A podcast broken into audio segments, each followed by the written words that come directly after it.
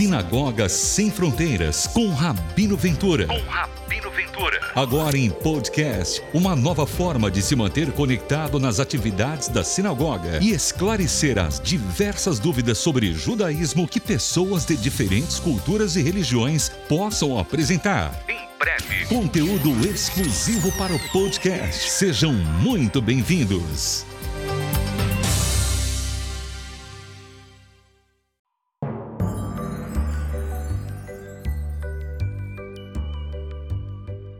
Shalom, meus queridos amigos e amigas, irmãos e irmãs.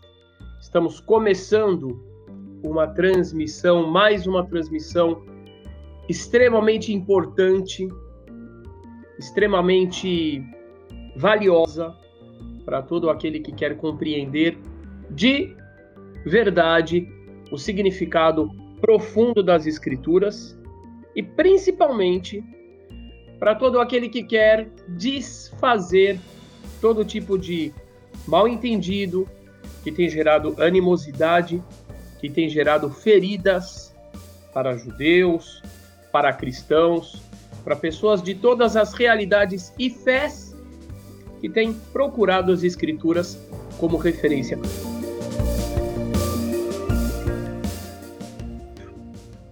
Hoje nós vamos falar sobre povo escolhido. O conceito de povo escolhido. Então vamos lá, meus queridos. Eu retomo novamente o tema da importância desse tipo de assunto por alguns motivos. O principal motivo sobre o qual eu falarei agora é que durante quase dois mil anos, nós judeus e digo mesmo em relação aos irmãos cristãos, ok? De forma diferente e numa intensidade diferente também. Nós, judeus, e os irmãos cristãos também fomos manipulados por informações erradas, por informações distorcidas, que trouxeram muitas feridas nessa relação que deveria ser uma relação de busca pela verdade e principalmente de soma naquilo que nós temos em comum, porque nós temos muito mais em comum do que vocês podem imaginar. É, e um dos temas que mais levaram a essa animosidade, a esse ódio e etc., é o tema do povo escolhido. Porque vamos pensar, imagina só que você tem vários irmãos. E o seu pai e a sua mãe dizem: Olha, tem um que é o escolhido. Tem um que eu gosto mais. Como é que como é que vai ficar o seu sentimento em relação a esse pai, a essa mãe, em relação a esses irmãos? Eu tenho certeza que não será um sentimento muito positivo. Será um sentimento de desagrado, não é verdade?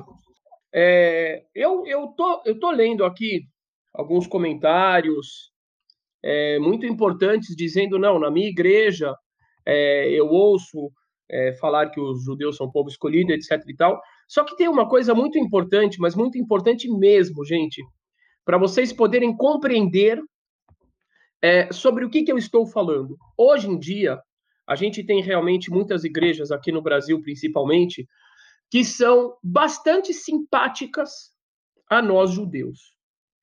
Um, eu arrisco dizer que um dos motivos é um motivo espiritual, é um motivo psicológico, emocional, é, relacionado com a origem judaica de dezenas de milhões de brasileiros.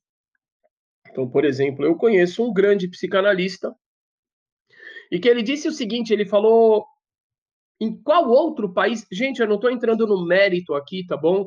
É, da, da, da linha em si. Absolutamente não. Eu só estou trazendo uma questão psicológica. E ele disse o seguinte: ele falou em qual outro país do mundo caberia, poderia existir hoje em dia algo como o templo, a imitação do templo de Salomão. Ele falou só no Brasil que, que, uma, que uma construção como essas, no século 21, cabe.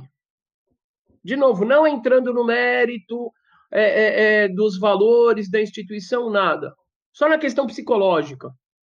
E ele, este homem, que é um dos maiores psicólogos do Brasil, chamado Jacob Pinheiro Goldberg, um querido, ele disse o seguinte: a única explicação que eu tenho para isso, ou uma explicação que eu tenho para isso no âmbito psicológico, é que se trata de uma do retorno de algo que foi recalcado durante séculos, que é a identidade judaica do Brasil. Durante séculos, judeus aqui no Brasil, com sobrenomes de vocês, que muitas vezes sem saber são descendentes de judeus, digamos assim, um a cada cinco brasileiros é descendente de judeus.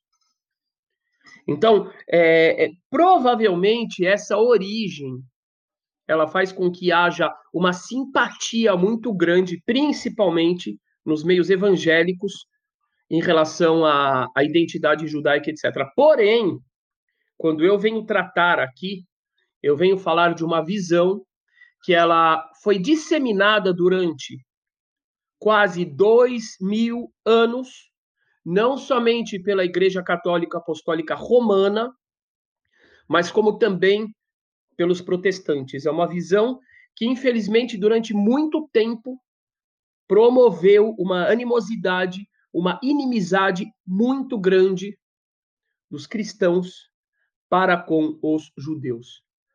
E vou dizer mais uma coisa importante, tá? Eu acho também que existe uma muitas vezes uma falta muito grande de habilidade, de compreensão até para muitos de meus irmãos judeus, rabinos, é, para saberem desarmar essa essa inimizade toda. Tem pessoas que pensam assim: ah, eles são nossos inimigos porque é um ódio espiritual. Eu digo, não, não é um ódio espiritual, nada. É algo que foi. É, é, são maus entendidos que foram aglomerados de geração em geração. E quando tem algum mal entendido em relação a mim, eu tenho duas opções. Eu posso ou simplesmente atacar a pessoa que está me falando o que está me falando, ou eu posso chegar para ela e falar: pera um pouquinho, vamos conversar, deixa eu te explicar, deixa eu te mostrar uma outra perspectiva. O Brasil precisa desse diálogo. O mundo precisa desse diálogo. E se as religiões elas ajudam a aprofundar a divisão entre o povo, o povo está em uma fria. Por isso eu chamo meus amigos pastores, padres, vamos aproximar mais do diálogo, somar mais naquilo que nós temos em comum. As diferenças a gente conversa, a gente debate com respeito, mas sem colocar ênfase nas diferenças, mas principalmente no que temos em comum. E por falar em pastores, eu vou contar para vocês um marco, um marco para mim neste tema relacionado com povo escolhido. Aconteceu justamente aqui em casa com um casal de pastores. É, esse casal de pastores veio aqui no Shabat. Eles queriam conhecer melhor, conhecer melhor a nossa cultura. E eu vou repetir as palavras deles, tá? Eles falaram assim: Rabino, nós queremos aprender o know-how. Nós queremos aprender a tecnologia judaica do cultivo da família. O que, que isso mostra? Isso mostra que nós, judeus, temos, um, temos uma vivência muito importante no que toca ao cultivo da família. Somos perfeitos? Não. Toda família judaica vive de acordo com os preceitos do judaísmo? Não. Mas, no geral, depois de tantos milênios de história, depois de tantas peregrinações e perturbações ao decorrer do planeta. Depois de tantas crises, depois de tantos holocaustos, inquisições, perseguições, modernidades, confrontos ideológicos, a família judaica ainda, e que continue para sempre, ainda é um forte, ainda é um bastião dos valores bíblicos de honrar o pai, a mãe, a esposa, o marido e os filhos. E aí a gente já chega também, minha gente, em um outro ponto muito importante, o que, que significa povo escolhido? Escolhido para quê? Então tem pessoas que acham que é escolhido para empinar o nariz, ficar em cima de um palco e querendo as palmas dos outros. Isso é um erro absurdo. Escolhido, prestem bem atenção no que eu vou falar. Escolhido não significa melhor. Escolhido não significa superior. Escolhido significa que tem uma função específica. Foi escolhido para uma função específica. Já vou dizer por quê. Mas essa função específica tem a ver com certos aprendizados que nós judeus temos de forma histórica e nacional, a nível de nação. Quando eu falo nacional, eu estou querendo dizer a nível de povo, de nação. E através desses conceitos e práticas e virtudes, a nível de nação que nós adquirimos, servir de inspiração para todos os outros irmãos que fazem parte dessa família humana. Essa é a função. Servir de luz, como está escrito várias vezes, por exemplo, em Isaías, que nós devemos ser luz para as nações. Ou como está escrito na própria Torá, no Pentateuco, vocês deverão ser Mamlechet Koanim, um reino de sacerdotes. Qual é a função do sacerdote? Dentro do povo de Israel, o sacerdote tinha função sacerdotal, ritual, no templo das oferendas, mas ele também, a tribo de Levi em geral, também tinha uma outra função, que era a de transmitir valores para as demais tribos. Então, quando o Eterno fala, vocês deverão ser uma nação de sacerdotes, o sacerdote deve servir o outro. Quem são os outros nesse caso? As outras nações. Então, esse é um dos pontos relacionados com essa escolha, povo escolhido. Mas vamos voltar ao casal de pastores que esteve aqui no Shabat. O pastor chegou, conversando com a gente, feliz, bastante simpático. E num dado momento ele falou assim: vocês são o povo escolhido. E a gente veio aqui para aprender com vocês a questão da família. E eu confesso para vocês, minha gente, eu confesso para vocês. Para mim, esse assunto de povo escolhido, saibam, tá? Isso aqui vai ser novidade para muita gente. Assim como para uma grande parte dos judeus, não é um assunto confortável. Por quê? Porque ele trouxe historicamente uma visão acusatória por parte dos povos dentro dos quais nós vivemos e nós vivíamos. O meu pai, eu já contei várias vezes, o meu pai, que Deus o abençoe, dê saúde e felicidade junto com minha mãe, é egípcio, nasceu no Egito, judeu egípcio. Ele fugiu de perseguição religiosa lá no Egito, da Irmandade Muçulmana. Ele veio para o Brasil e o meu avô, Emanuel, de quem eu recebo o meu nome bíblico hebraico, ele faleceu com três meses de Brasil. Dizer, a gente tem essa marca na pele. A gente tem essa marca no coração. A minha trisavó, a bisavó da minha mãe, do lado da Polônia. Os meus avós maternos fugiram da Polônia. A, a, a avó do meu avô, a, ela tomou um tiro na testa dos nazistas no campo de concentração de Treblinka. Quer dizer, a gente é muito, a gente é muito sensível a essa questão dessa relação. Então, esse assunto de povo escolhido é um tema que não é muito agradável para uma grande parte dos judeus. Saibam disso. Tá vendo? Eu tenho certeza que tem muita gente que está surpreso agora falando: puxa, eu não sabia disso. Eu achava que eles ficavam andando com um negócio na testa quando eu sou o povo escolhido. Não.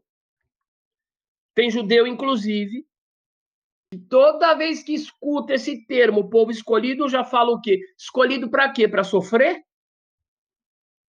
Eu sei que tem judeu assistindo agora aí que está pensando isso, porque é filho de sobrevivente do Holocausto, neto.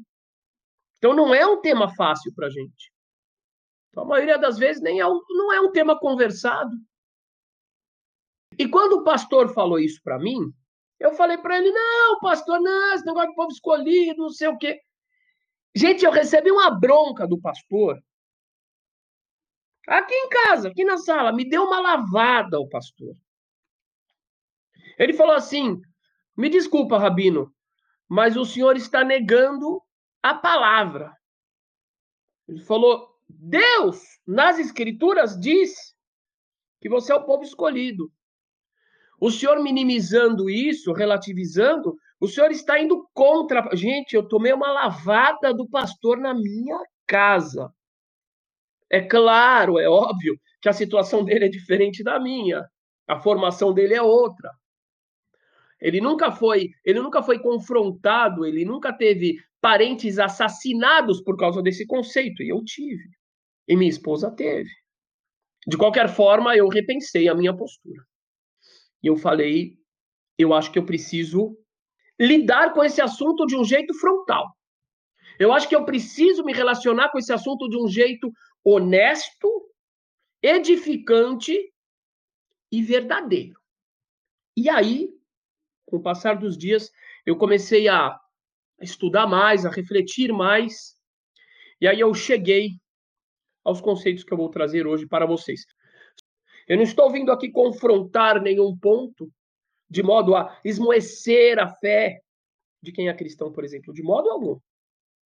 Ao contrário, essas lives estão edificando muitas vidas. Eu recebi muitas mensagens muitas mensagens de pessoas, inclusive, dizendo: eu estou compreendendo até melhor as minhas raízes de uma forma mais equilibrada. Ok? Então peço para vocês, compartilhem. Compartilhem. Tá bom? Durante dois mil anos, minha gente, vocês não sabem o que, que é isso. Isso aqui a gente, a gente sente isso até hoje. Durante dois mil anos, os judeus foram proibidos de expressar de fato quem nós somos. E eu digo mais: depois dos judeus, os maiores prejudicados por isso foram o povão, o povo cristão, porque não teve acesso às origens, às raízes verdadeiras do cristianismo. E quem fez essas manipulações todas foram os caras lá de cima do poder, que em geral são egoístas, seja lá o povo que eles forem, viu? Então, compartilhe. Eu quero trazer só um pequeno exemplo bíblico. José e os irmãos. Vejam o que, que aconteceu com José, com Yosef, no dia em que os irmãos começaram a ficar com muita raiva dele por ser o queridinho do papai. Quiseram matar ele, jogaram ele no poço, venderam ele. É natural. Então, esse conceito é complicado. E eu consigo imaginar, por exemplo, quantos irmãos não judeus podem ter criado uma certa animosidade contra os judeus por causa desse conceito. Por outro lado, vamos falar uma coisa importante também, que já teve, já teve irmão cristão que veio me confrontar, ah, vocês são povo escolhido, não sei o que, eu falei, pera um pouco, pera um pouco. O senhor quer me confrontar porque nas escrituras esse título é dado ao meu povo, ok, vamos lá. Então vamos inverter a pergunta agora. De acordo com a sua visão religiosa, quem é que vai para o paraíso? É só cristão, não é? Só quem acredita em Cristo. Então é só cristão. Então eu vou para o inferno, certo? Ok. Os muçulmanos para o inferno, hindu para o inferno, Hare Krishna para o inferno. São bilhões para o inferno. Então você se considera o quê? Você também se considera escolhido. Sem dois pesos e duas medidas.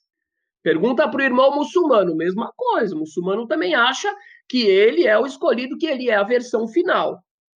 Então, assim, a, a, a justeza, a honestidade dentro de um debate mas isso aqui não é um debate, isso aqui foi só um parênteses, é bastante importante. Porque senão, a pessoa que tem aquele mesmo sentimento, aquele mesmo argumento em relação a ela, ela ataca o outro fingindo que ela não tem isso. Mas quando ela vira de costas, ela fala: não, eu sou escolhido. Então, temos que partir desse ponto. Inclusive, gente, tem um, tem um livro muito interessante que se chama O Poder do Mito. Bastante interessante. E, e, eu acho que é nesse livro que ele aborda também essa questão de povo escolhido tal. E aí ele, ele explica um termo de um dos povos nativos, indígenas da, da América. E esse termo é basicamente povo escolhido. É como aquele povo chama a si mesmo. E ele chama os outros povos de algo inferior a isso. Ok? Então, assim, sem dois pesos e duas medidas, primeira coisa. Mas voltando, voltando, vamos lá. Primeira coisa que eu quero deixar muito claro e já destruir a base, a base do ódio ou a base da soberba, porque eu também não aguento quando eu vejo algum irmão meu judeu, eu, nós somos o povo escolhido. Eu também não gosto disso aí não. Eu vou tratar o outro do jeito inferior, porque nós somos. Isso aqui também está errado. Assim como eu critico o irmão cristão, muçulmano, espírita que faz isso conosco, eu também falo para o irmão judeu: ó, oh, isso aí está errado. Por quê? Porque toda a ideia de povo escolhido está relacionada somente, única e tão somente, à dimensão grupo, nacional, povo. Do ponto de vista individual, o judeu é tão escolhido como qualquer outra pessoa do mundo. Ok? Porque se eu dissesse assim, não, eu sou superior, sei lá, a qualquer pessoa aí que é cristão, que é guarani, o que, que eu estaria dizendo? Eu estaria sendo racista. Eu estaria dizendo que eu sou, eu individualmente sou superior a essa pessoa por princípio porque eu sou judeu. Gente, isso aí seria um racismo da pior espécie. Um racismo espiritual. OK? E eu sou contra isso e vou mostrar que as escrituras judaicas também são contra isso. E durante esses dois mil anos, quem colocou essa palavra na nossa boca como se nós fôssemos racistas, por causa dessa definição, cometeu um crime. Um crime que gerou muito ódio. Vamos para Gênesis 6, versículo 9. Ele toldot Noah, Noah, ish tzadik, tamim היה בדורותיו את האלוהים, התהלך נוח. Gênesis 6, 9. Estas são as gerações de Noé. Noé era homem justo e perfeito em suas gerações. Noé caminhava com o Eterno. Aí eu pergunto para vocês, meus queridos. Noé, que é um dos ícones das escrituras judaicas, era o quê? Ele era judeu? Ele era judeu sefardita de origem da Península Ibérica e dos países árabes, ou ele era Ashkenazi? Nenhum dos dois. Noé não era judeu. Noé não era israelita. Ok? E o que, que a gente vê daqui? Algo extremamente importante. Que um homem que não era judeu, que não era israelita, é um dos homens mais elogiados de toda a escritura sagrada. E eu levo isso comigo nas minhas relações com os meus irmãos cristãos. Ou de qualquer outra religião, ou sem religião também. Segue o próximo exemplo. Jó, versículo 1, capítulo 1, ou capítulo 1, versículo 1. Havia um homem na terra de Uz, cujo nome era Iov. Jó em hebraico é Iov. E era este homem íntegro, reto e temente a Deus, e se desviava do mal. Olha quanto elogio para esse homem que não era judeu, que não era hebreu, que não era israelita. Inclusive, de acordo com as, as tradições, o Midrash, a tradição oral judaica, ele era contemporâneo de Moisés. Vamos para o versículo 8 de Jó, capítulo 1. E disse o Senhor a Satã. Essa vai ser uma live impressionante quando eu explicar quem é o Satã, a diferença da visão judaica para a visão cristã corrente. E disse o Senhor e disse o Eterno para Satã: Observastes tu o meu servo Jó? Gente, presta bem atenção no que eu estou falando aqui. Vamos destruir os mal entendidos. Vamos promover o amor, laços de amizade e cooperação. Observastes tu ao meu servo Jó? Eu vou repetir. O Midrash, a tradição judaica oral, diz que ele vivia na mesma época de Moisés. Presta atenção. Eu estou trazendo novidades aqui. Estou quebrando paradigmas através de versículos e de citações judaicas de raiz. Não tem nada que eu não esteja comprovando aqui. Presta atenção. Observaste tu ao meu servo Jó? Porque ninguém, ninguém há na terra semelhante a ele. Homem íntegro e reto, temente a Deus e que se desvia do mal. Não há ninguém na terra semelhante a ele. Gente, por favor. Jó, de acordo com todas as visões judaicas possíveis e imagináveis, não era judeu, não era hebreu, não era israelita. E é considerado o maior homem na terra por Deus. Isso não foi tirado do cânone judaico? Isso não foi apagado? Não foi editado? Não foi colocado que ele era um judeu que tinha é, é, se extraviado? Não. E daqui eu pego um prego, aqueles pregos de, de, de trilho de trem bem grande, finco fortemente como um marco, como uma base seríssima, para mostrar que, de acordo com as mesmas escrituras que dizem que o povo judeu, que o povo de Israel é um povo escolhido, das mesmas escrituras nós comprovamos, não vem me dizer que isso é interpretação. Só que está comprovado que individualmente qualquer pessoa, de qualquer povo, de qualquer origem, de qualquer cor, de qualquer etnia, pode ser maior ou menor ou igual a qualquer judeu. Ponto. Povo escolhido não significa, biblicamente falando, que individualmente nós somos melhores, ok? Então voltamos agora para o tema central que é uma escolha para uma missão a nível nacional. A escolha não é uma escolha a nível individual, é a nível nacional. O que, que significa? O que, que é a missão nacional do povo judeu? O que, que significa, Rabino, a missão judaica israelita a nível nacional? em grupo, em povo, significa, em primeiro lugar, viver os mandamentos. Nós temos 613 mandamentos. Os que aparecem de uma forma mais popular são os 10 mandamentos. Mas são 613 mandamentos. Eles são divididos em duas partes. Uma parte é do homem para com o seu Criador. Isso são questões relacionadas à fé, relacionadas à, à convicção espiritual.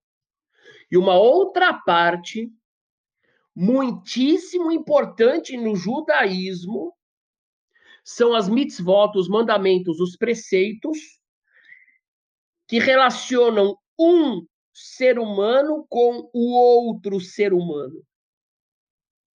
E uma parte, a grande novidade da religião judaica em relação a tudo que existia, é que o foco da religião, o foco principal da religião, está no comportamento que nós temos perante o próximo.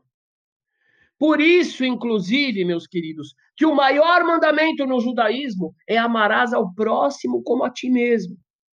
Que é daí que deriva o mandamento que é trazido nos evangelhos. É exatamente Levítico, acho que é 19 e 18. Amarás ao próximo como a ti mesmo. E a segunda questão é que a partir do momento que este povo vive de uma forma correta esses mandamentos, essa questão ética, essa questão social, como reflexo da sua fé no Deus que comandou esses mandamentos, nós então servimos de exemplo para as demais nações que falam. Olha, interessante esse negócio aí. Interessante. Honrar o pai e a mãe, não matar, não roubar, não testemunhar em falso. Gente, eu, eu assisti uma vez só. Eu assisti um, um, um filme daquela série Vikings. Vocês assistiram?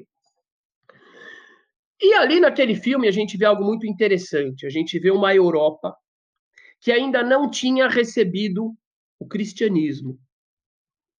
E quando eu falo cristianismo, nesse caso, eu estou falando dos valores judaicos que o cristianismo traz ao Ocidente. Então, como que eram as relações? Eram basicamente de força, de luta, de destruição do outro, do diferente. E aí, de repente, aquele povo, aqueles gigantes, aqueles vikings, o que, que eles recebem? Eles começam a receber uma base: não roubar, não matar, não cobiçar a casa do próximo, e assim por diante. E eu digo para vocês: se hoje em dia a gente fala que o mundo é violento, etc., não se compara com aquela época. Porque hoje em dia tem muitíssimas pessoas que foram educadas dentro desta perspectiva, através do cristianismo ou do islamismo.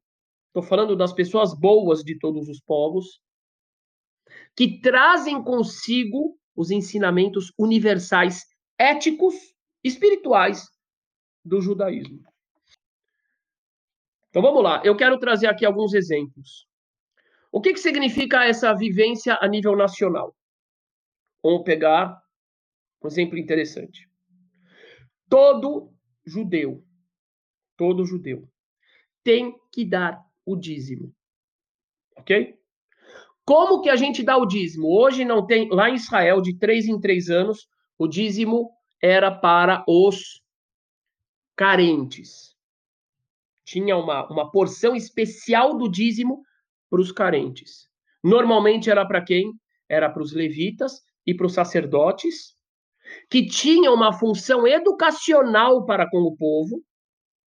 Eram professores, eram mestres e eram também os que cuidavam do ritual. E que não tinham terras próprias. Ou seja, não é igual hoje, que a pessoa recebe o dízimo, ele fala, eu sou religioso, mas ao mesmo tempo ele é basicamente um rei, porque ele tem uma posse material muito grande, um poder político muito grande. Nas escrituras não era assim. Nas escrituras, os sacerdotes e os levitas não podiam ter terras próprias. Por quê? Porque eles tinham que ter um certo nível de. Vou tomar cuidado com o que eu vou falar eu vou inverter, para não dar mal entendido. Porque eles não podiam, não deveriam atingir um poder financeiro muito grande. Então o Eterno fez o seguinte: ó, vocês vão cuidar da espiritualidade, vocês vão receber doações para poderem viver, só que vocês não vão poder ter terra, senão vocês vão enriquecer demais. E aí vocês vão ter o poder espiritual e o poder político, que muitas vezes é perigoso ter os dois na mesma mão. E acontece muito isso aqui no Brasil. E as escrituras já preveniram para não acontecer isso. Ok? Hoje em dia, nós judeus, a gente, nós praticamos o dízimo? Sim. Como? a gente pega 10% do que a gente tem, do que a gente ganha, e vai dar diretamente para uma pessoa carente. Ah, não é para a sinagoga? Não. Não é para a igreja? Não. Não é para o rabino? Não. Não é para o pastor? Não. É para quem? É para aquela senhora, aquela viúva que está sozinha, que não tem dinheiro para comprar o remédio. É para aquele pai de família que está desempregado, que não tem dinheiro para colocar um café da manhã na mesa dele. Esse é o dízimo. Então é um é um compromisso, hoje em dia é um compromisso perante o próximo. Primeira coisa. Biblicamente falando, uma boa parte dos judeus vivia no campo. Né? Tinha Jerusalém, tinha aquela coisa urbana, tinha o comércio, mas a maior parte vivia no campo. Tudo bem. Toda a plantação, minha gente. O capa tinha a plantação de milho, de feijão. O canto da plantação, o canto, tinha que ficar sempre disponível para o imigrante, para o órfão, para a viúva e para o carente. Porque eles todos eram carentes. Entendeu? Ah, não, mas eu não quero. Não existe isso. A vivência da espiritualidade judaica é a nível nacional, é povo. Não é somente eu me tranco na minha casa, eu oro para Deus, eu rezo para Deus e eu tô salvo. Essa não é a visão judaica. Tá entendendo a diferença? Onde que é a questão da missão do povo judeu é uma missão em grupo. que mais? Vamos pegar outro mandamento. De sete em sete anos, as terras que você cultivava deviam ser liberadas. Você não pode plantar o ano inteiro. Eu não posso, meu vizinho não pode. Estou falando de Israel.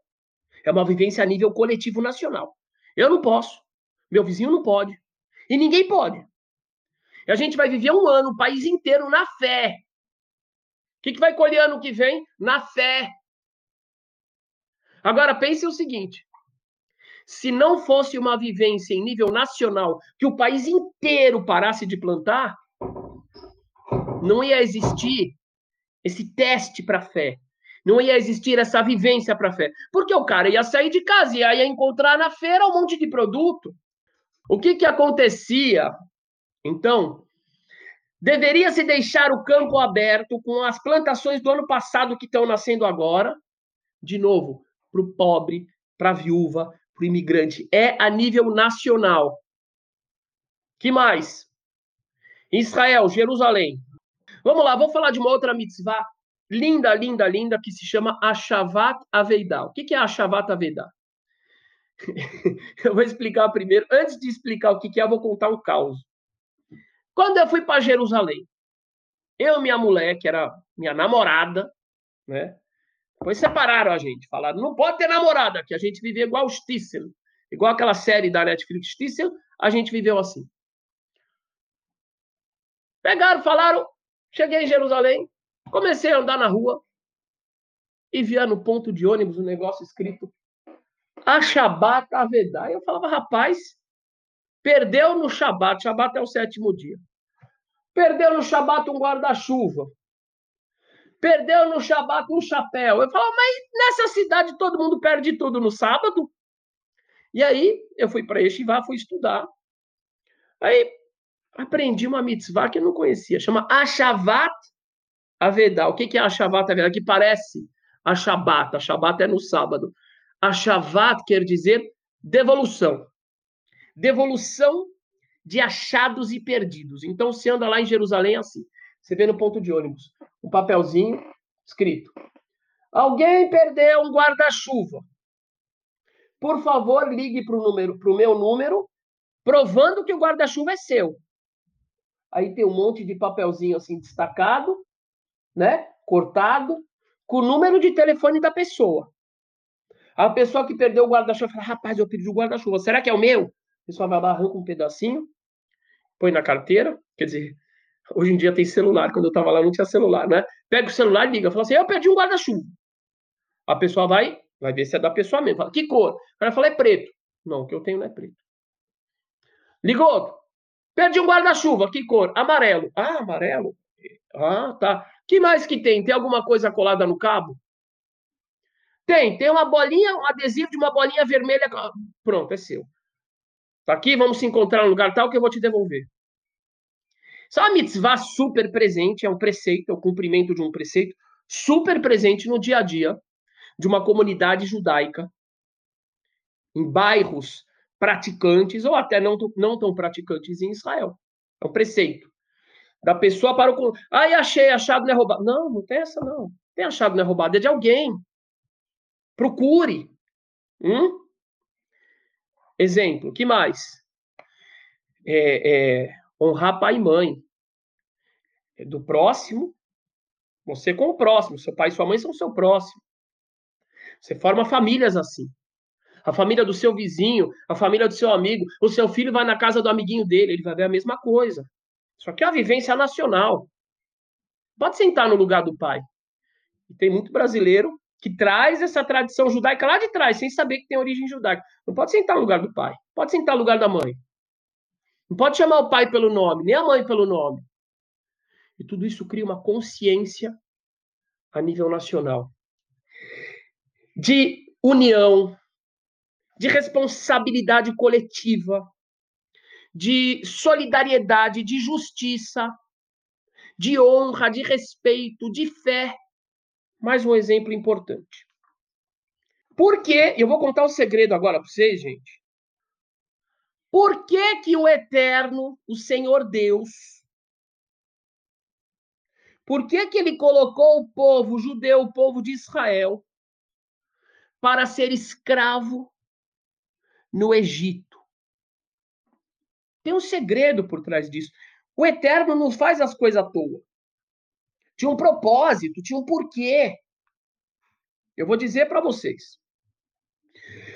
O grande objetivo do Eterno quando colocou o povo de Israel, a família de Jacó, os filhos de Jacó, para serem escravos no Egito, se multiplicando até se tornarem um povo no Egito, nascerem como povo, se transformarem de uma família em povo no Egito.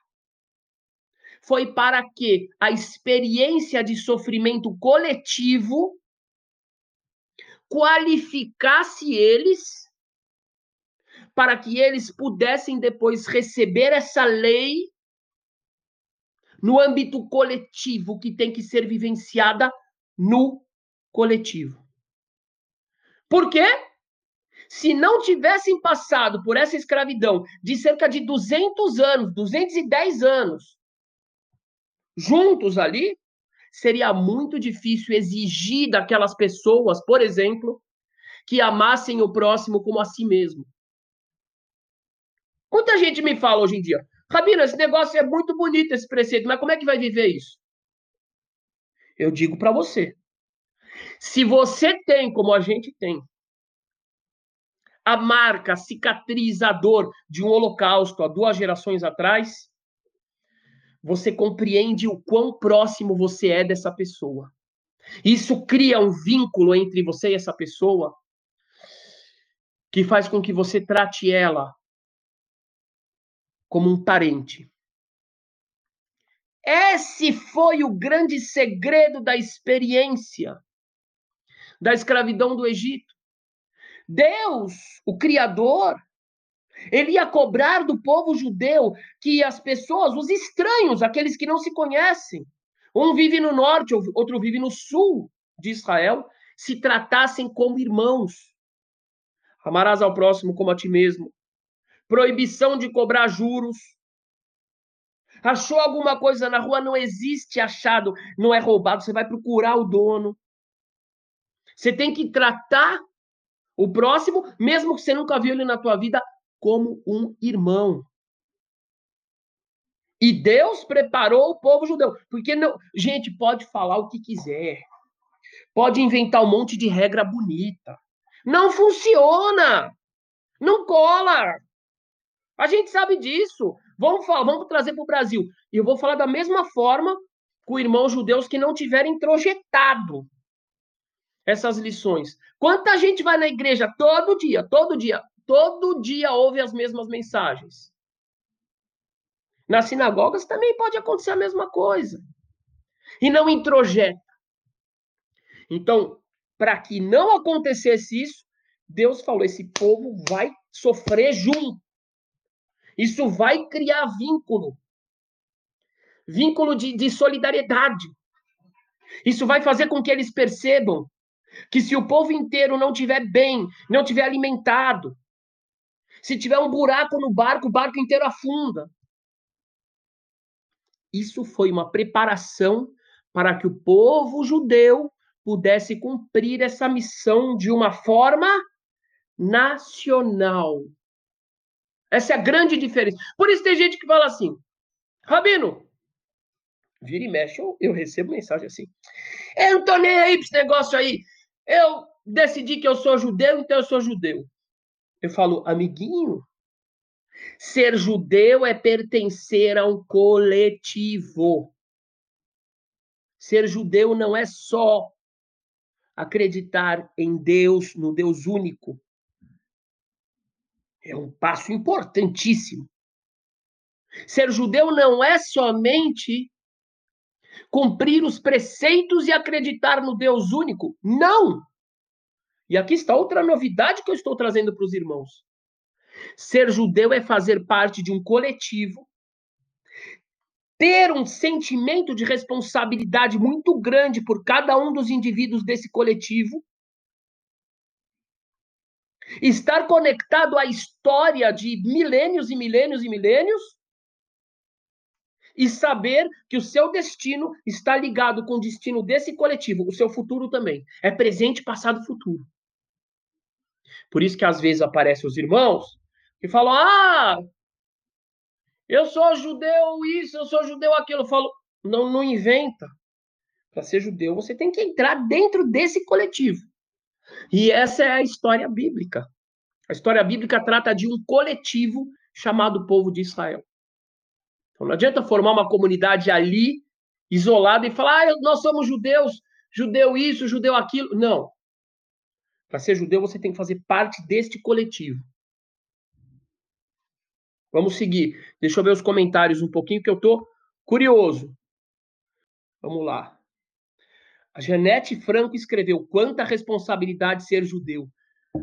Olha, absurdamente é verdade isso é uma responsabilidade fora de série. Por isso não é fácil. Por isso que o judaísmo também não é proselitista. Não é só acreditar. Acredite no único Deus e aceite os preceitos. Não! Porque não é isso que está escrito aqui. Aqui está escrito que nós temos uma responsabilidade coletiva. Um passado coletivo, um presente coletivo e um futuro coletivo. Eu tenho certeza de que este é um dos vídeos, eu estou falando de modo internacional, mais esclarecedores a respeito desse tema, se não for o mais, de toda a história. Eu quero, eu quero desfazer os mal entendidos. Eu não quero vencer ninguém. Eu não quero vencer irmão cristão nenhum. Eu quero estar junto. Eu quero desfazer os mal entendidos. Eu quero acabar com o ódio gratuito que foi criado por lideranças. Algumas de forma proposital, dividir para dominar. Outras que fizeram isso por incompreensão, por ignorância. Vamos juntos, vamos juntos. Eu vou trazer aqui agora uma fonte, gente, que vocês vão ficar impressionados. Existe um conceito entre nós judeus que se chama Kol Israel Arevim Ze La Ze. O que, que significa? Todos os judeus são responsáveis uns pelos outros. Eu vou trazer um versículo e depois vou trazer uma questão histórica interessantíssima, tá? Versículo, estamos em Josué, capítulo 7. O povo de Israel tinha adentrado a terra prometida. E eles começaram a conquistar algumas cidades. E Josué disse: Não é para ninguém tocar nas posses dos vencidos. Todas elas serão anátema. Aí eu achei um tapete, meu amigo, não mexe. Não mexe. Aí eu encontrei lá um, uma almofada, um sofazinho que eu gosto. não mexe. Tudo bem? O povo respeitou. De repente, os israelitas foram para uma batalha que era meio óbvio que eles iam vencer e eles perderam. Perderam feio. Aí voltaram. Aí, de novo, foram lá, se arregimentaram, foram de novo para a batalha. Tomaram uma sova. Perderam feio. Aí depois, Josué, Yoshua, Josué em hebraico é Yoshua, começou a rezar e aí ele ficou sabendo, ele falou, rapaz, eles fizeram lá o, os Urim e Tumim, eles descobriram por que que estava acontecendo isso. Tinha um homem chamado Ahan, em português não sei como, é Akan, em hebraico é Ahan, que ele tinha pego alguns objetos de uma das pessoas que pereceram, de um dos oponentes que pereceram na batalha.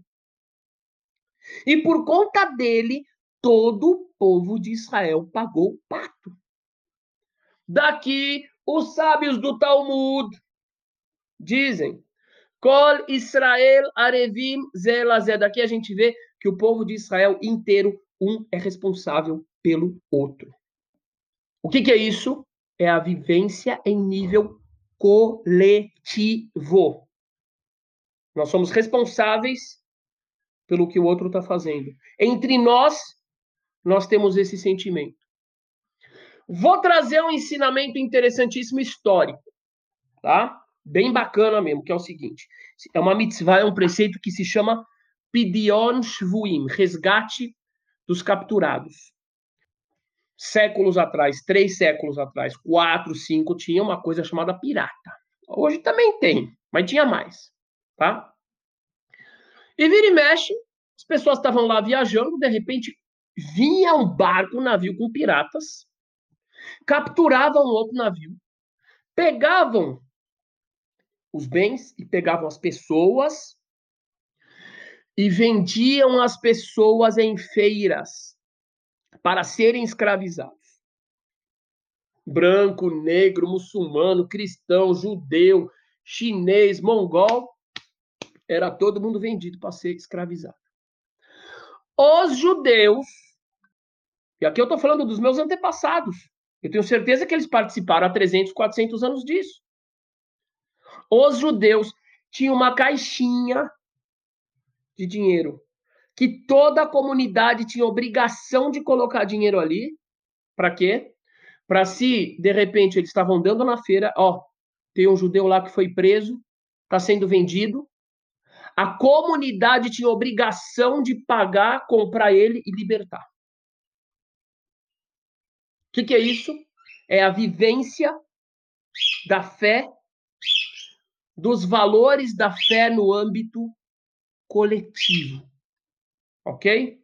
Eu quero dizer para vocês uma coisa muito importante.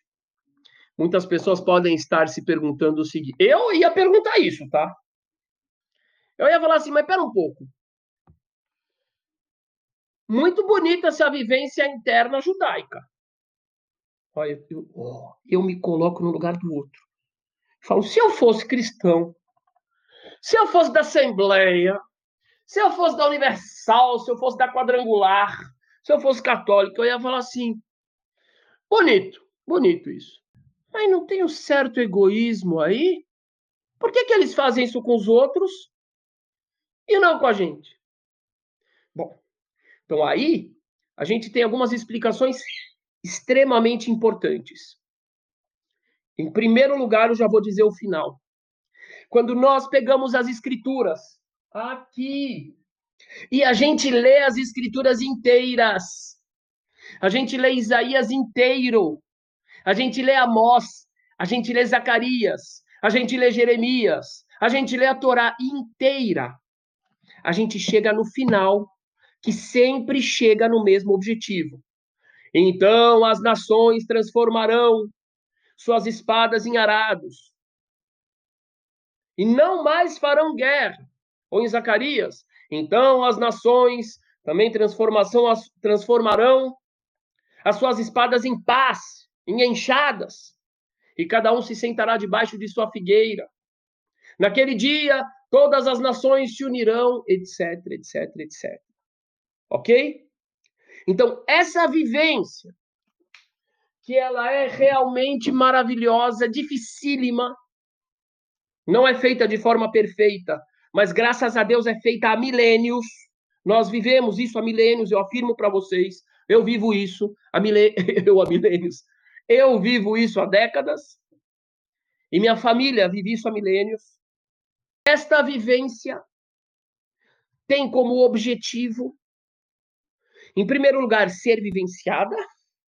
Em segundo lugar, servir, servir de inspiração para que todos adquiram essa consciência e num dado momento histórico que é o prelúdio, que é a abertura da era messiânica, toda a humanidade esteja consciente de que é assim que devemos viver e passemos a viver assim.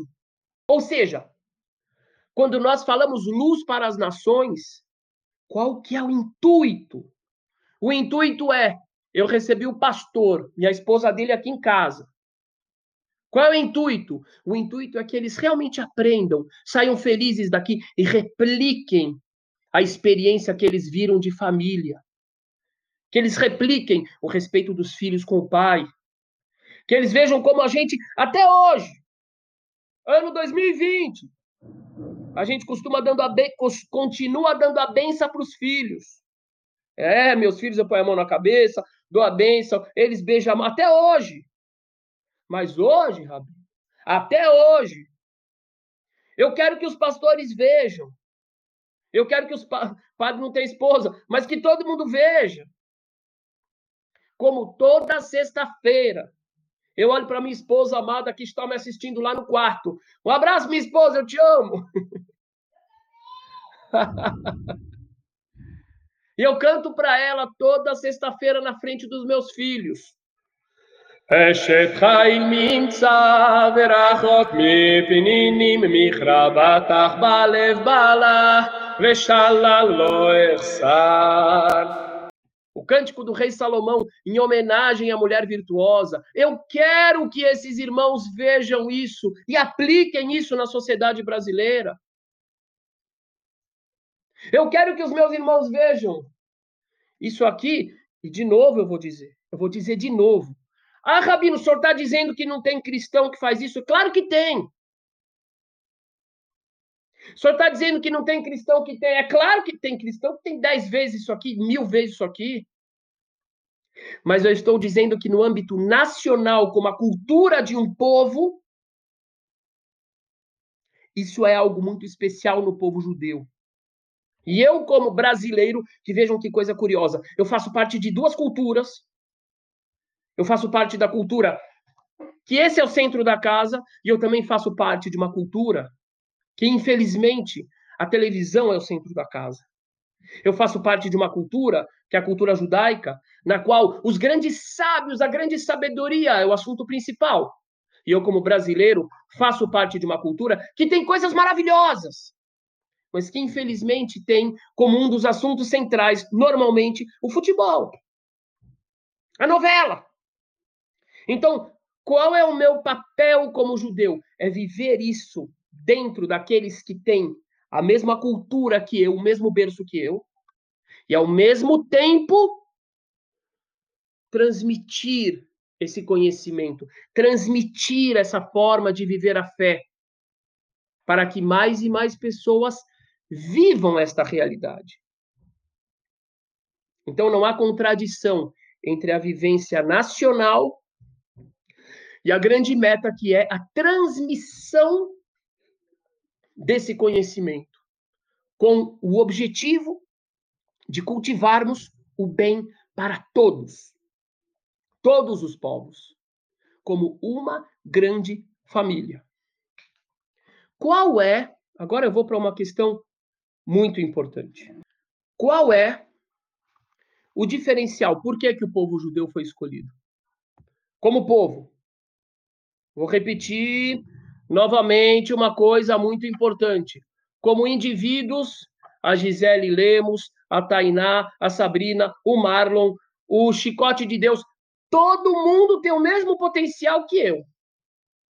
E pode ser mil vezes melhor do que eu. Eu conheço um monte de irmão cristão que é muito melhor do que eu. Eu conheço. Ok? Toda essa nomenclatura povo escolhido é para uma missão a nível coletivo, nacional. Por isso a religião judaica não é somente fé. Não é somente prática, mas é a participação dentro de uma dinâmica de grupo durante milênios. No presente, com o passado igual que nos formou para que, para que pudéssemos ser o que somos, e com uma percepção de que o futuro é comum a todos também. Agora tem uma questão muito importante aqui. Por que, que Deus escolheu esse povo? A resposta é a resposta é simples. Porque temos uma história. Qual é a história? A história é a história de uma família que escolheu Deus. A família de Abraão e Sara, que saem lá de sua terra de Ur dos Caldeus, que passam por Harã, que vão para Canaã. Lá eles têm Isaac. Isaac tem Jacó. Jacó tem os doze filhos. Aqueles doze filhos vão para o Egito. Ali aparece Moisés. Uma família que buscou Deus. Uma família que se qualificou geração após geração nos ensinamentos de Deus. E é por causa justamente deste berço, que não foi uma geração, que não foram duas gerações, foram várias gerações que aquele grupo, prestem bem atenção que esse é um dos argumentos mais importantes desse ensinamento. É por causa deste preparo de gerações e gerações, Abraão, Isaac, Jacó, doze tribos, quatro gerações, são quase dez gerações, que crescem em um berço de pessoas que buscavam Deus. A partir desse momento, pela primeira vez na história, você tem um grupo grande que está qualificado para esta missão de viver os valores éticos a nível nacional, durante milênios, enfrentando as maiores dificuldades, as maiores perseguições, podendo, inclusive, presentear a humanidade com estes exemplos. Ninguém está falando de perfeição, mas é através dos judeus que os dez mandamentos, que o amarás ao próximo como a ti mesmo, chega no mundo inteiro, por exemplo. E vários outros ensinamentos importantes também. Então, a questão do berço é muito importante. Eu vou trazer alguns versículos Aqui, vamos para Deuteronômio 10, 15.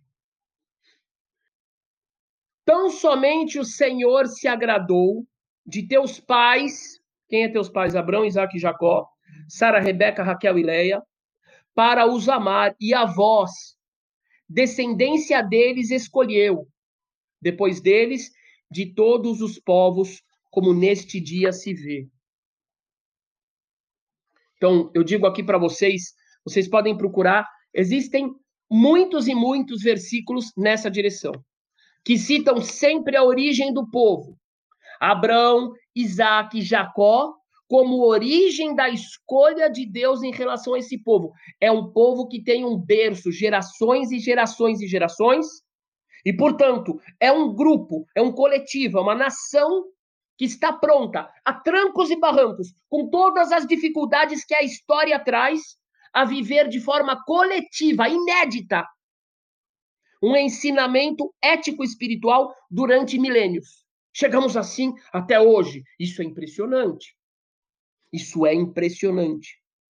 Isso é obra dessa escolha e dessa qualificação. Agora, olha só, vamos para a sequência. Os atos do povo. Não, eu vou. Daqui a pouco eu vou chegar numa questão muito importante. Eu vi várias vezes o seguinte argumento. de irmãos cristãos. Gente, eu vi, por que, você fala tanto de cristão? Porque eu vivo no Brasil, porque eu sou brasileiro. A grande maioria dos brasileiros é cristã. Então, tanto aqueles que vêm com um discurso positivo, para nós, a maioria são cristãos, e também os que vêm com discurso negativo, que são uma minoria, mas também são cristãos, ok? Então eu quero confrontar esse discurso que vem dos irmãos cristãos para afrontar. Eu não quero confrontar. Eu quero explicar, desfazer o mal entendido. Qual é a questão? Ah, Deus abandonou os judeus. Qual é a prova? O sofrimento do povo judeu. O povo judeu foi expulso de sua terra. O povo judeu foi expulso da França, da Inglaterra, da Espanha, é, é, é, de Portugal.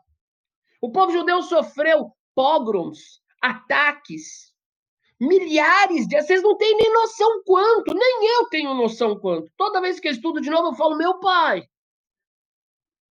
Cada judeu que existe hoje é, um milagre. Porque para cada judeu vivo hoje, devia ter mais mil, sem brincadeira, foi muito massacre.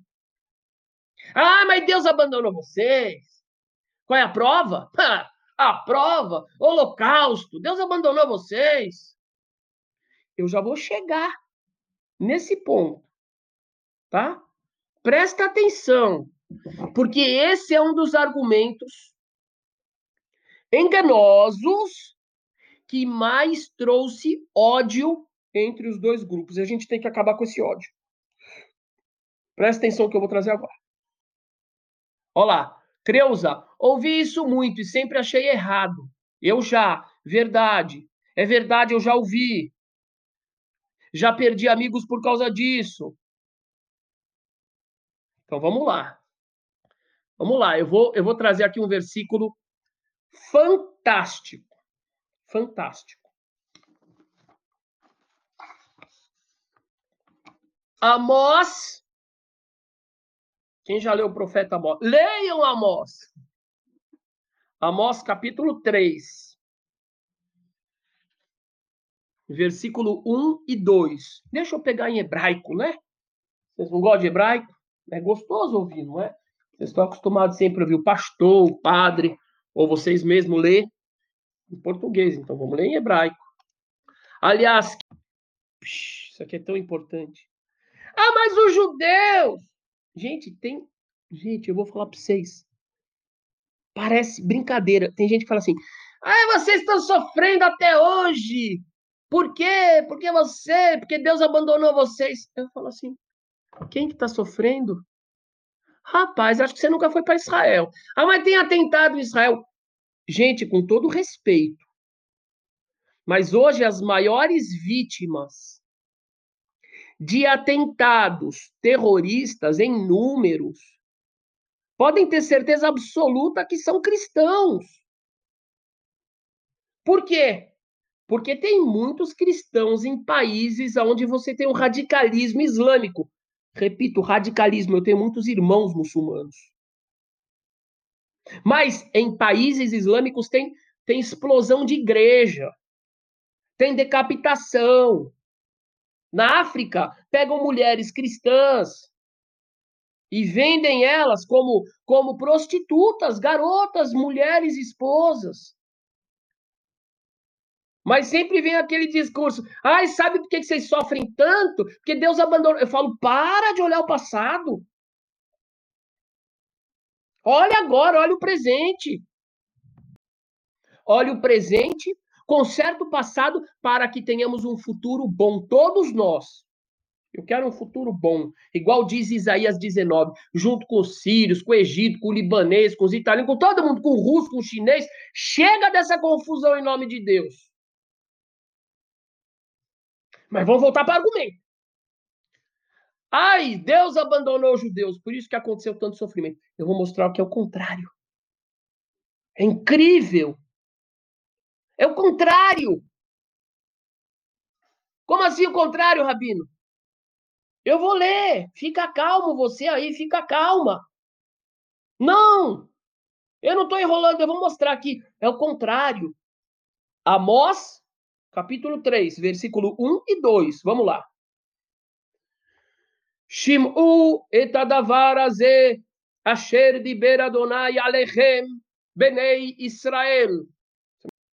Escutem esta palavra que o Eterno falou sobre vocês, ó filhos de Israel.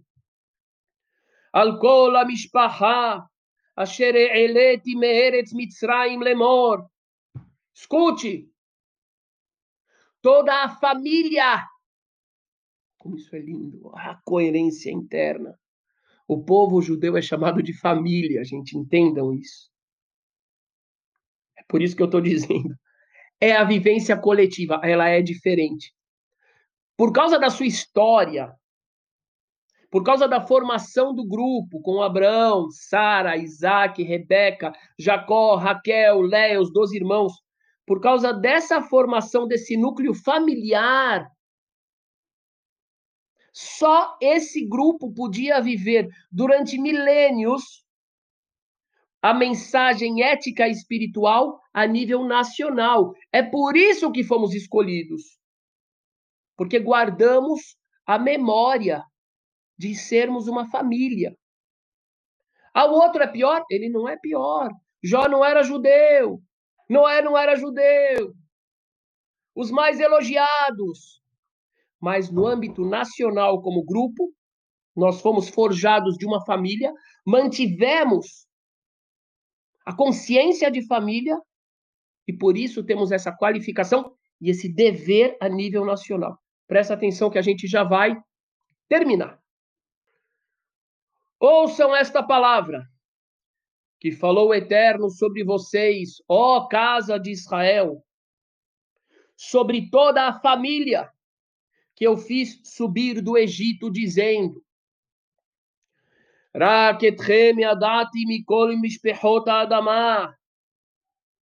Somente vocês, somente vocês, eu, a vocês eu me fiz conhecer, dentre todas as famílias da terra. Notem de novo, como indivíduos, o Eterno se fez conhecer a vários indivíduos. Malkitzedek, famoso para os irmãos cristãos, em português, Malquisedeque, o Eterno se fez conhecer a ele. O Eterno se fez conhecer por sonho ao faraó. Na história de Abrão, quando o faraó toma Sara.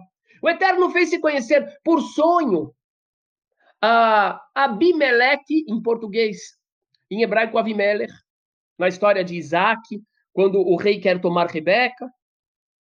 O Eterno se fez conhecer a vários indivíduos não judeus, a Bilam, Balaão, o profeta. Mas é aqui que está o segredo desse título. Ele diz: a única família da terra a qual eu me fiz conhecer foram vocês. Como família, só foram vocês.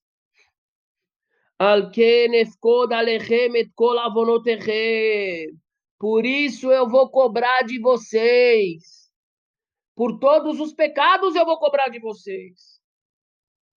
Eu me fiz conhecer para vocês de forma coletiva. E se vocês não viverem essa forma coletiva, eu vou cobrar. O que, que significa isso, gente?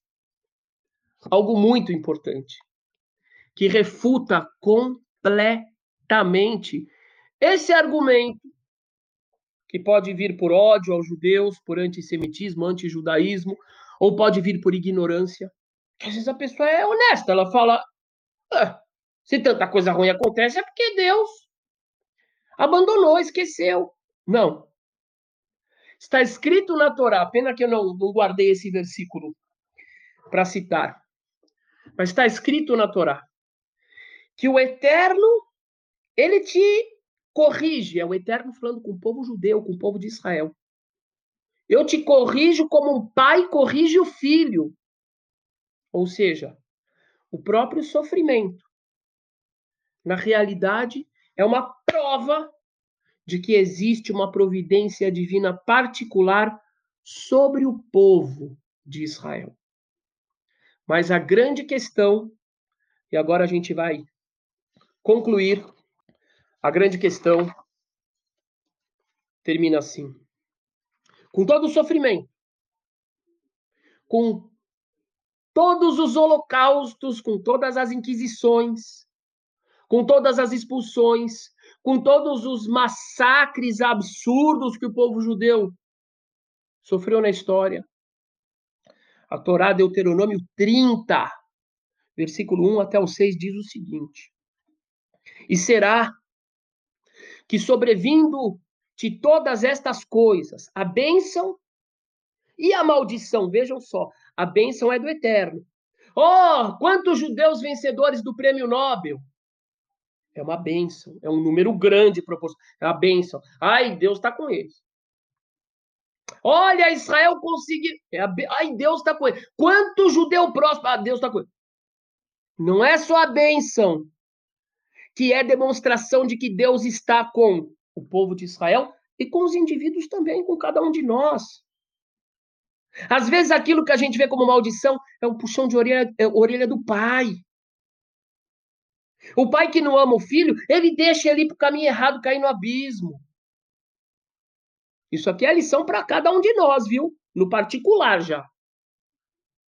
Oh. Pai te ama, ele está ele tá fazendo com que você.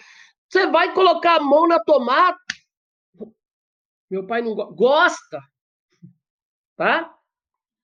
E será, depois de todas essas coisas, a bênção e a maldição, que tenho posto diante de ti, e te recordares delas, entre todas as nações, para onde te lançar o teu Deus, e te converteres ao Senhor teu Deus, e deres ouvidos à sua voz, e etc, etc, então o Senhor teu Deus te fará voltar do teu cativeiro e se compadecerá de ti, e tornará a ajuntar-te de dentre todas as nações entre as quais te espalhou o Senhor teu Deus.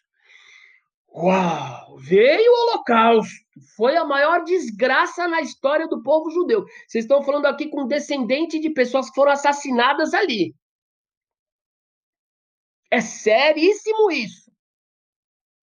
Os judeus que viviam onde viviam os meus, os meus bisavós, que foram para o Egito, que é uma ilha de Corfu, foram todos assassinados pelos todos. Mas o que, que aconteceu depois? 1948, três anos depois do Holocausto, de repente, os ossos secos, os ossos secos da profecia de Ezequiel Aqueles que estavam dentro daquele abismo, daquele vale, de repente começam a fazer igual a profecia. Os ossos secos. Nunca na história da humanidade tiveram tantos ossos secos em valas comuns como durante o nazismo. E ossos secos, principalmente de judeus. E de repente, clec, clec, levanta o fêmur. O fêmur se junta com o calcanhar, se junta com, com, com os ossos do dedo do pé, se junta com o joelho, se junta com o quadril, se junta e começa sai um monte de gente do Vale dos Ossos Secos, ressuscitam e formam o Estado de Israel. É de arrepiar. É de arrepiar. E aí vem a grande pergunta: mas como é que os judeus conseguiram se manter unidos? Com dois mil anos de exílio, desde o ano 70, o templo foi destruído pelos romanos. Como é que esse povo, que estava espalhado na Polônia, na Rússia, na Argentina, no Brasil, nos Estados Unidos, na Austrália, na África do Sul, no Egito, na Nigéria, na Argélia, na, no Irã, no como é que esse povo conseguiu manter essa coesão? E na primeira oportunidade que tiveram, que foi, que foi depois de dois mil anos, conseguiram voltar para a terra ancestral, fundar um estado e hoje ter um dos estados per capita mais fortes, mais evoluídos tecnologicamente, culturalmente falando do planeta. Graças a essa preparação a duras penas, com muito chicote, histórica, nacional, a nível de povo. E é por isso, é impressionante, que nós estamos aqui, vivos, com uma mensagem viva, mas que tem uma meta. A grande meta dessa mensagem é o mundo todo. Por isso precisamos desfazer os mal entendidos.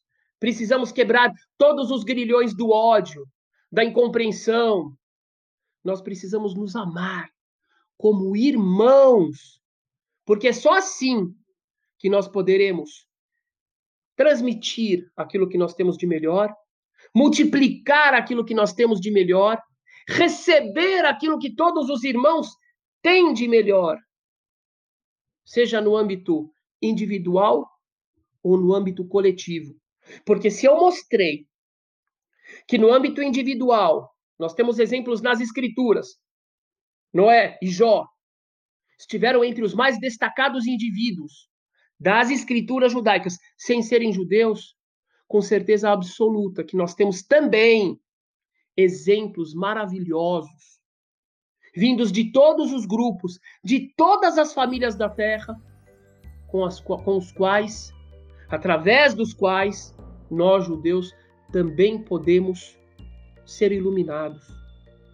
Precisamos somar e desfazer os maus entendidos através do diálogo e não do confronto. É o melhor instrumento e o melhor caminho, caminho que nos levará, se Deus quiser, a um futuro brilhante de muita luz para todos. Porque se Deus é o Pai, nele somos todos irmãos. Um grandíssimo abraço a vocês, meus queridos, amados irmãos, de todas as religiões, sem religião também, cristãos, muçulmanos, espíritas, do santo, ateus. Tem um Pai só, então somos todos irmãos. Eu peço a todos vocês, meus queridos, que compartilhem essa live, compartilhem, não por como diz a linguagem bíblica, não em honra de mim ou da casa de meu pai. Compartilhem em honra do nosso Pai. Do nosso Pai no qual nós somos todos irmãos. Essa mensagem precisa ser multiplicada e concretizada. Um beijo para vocês.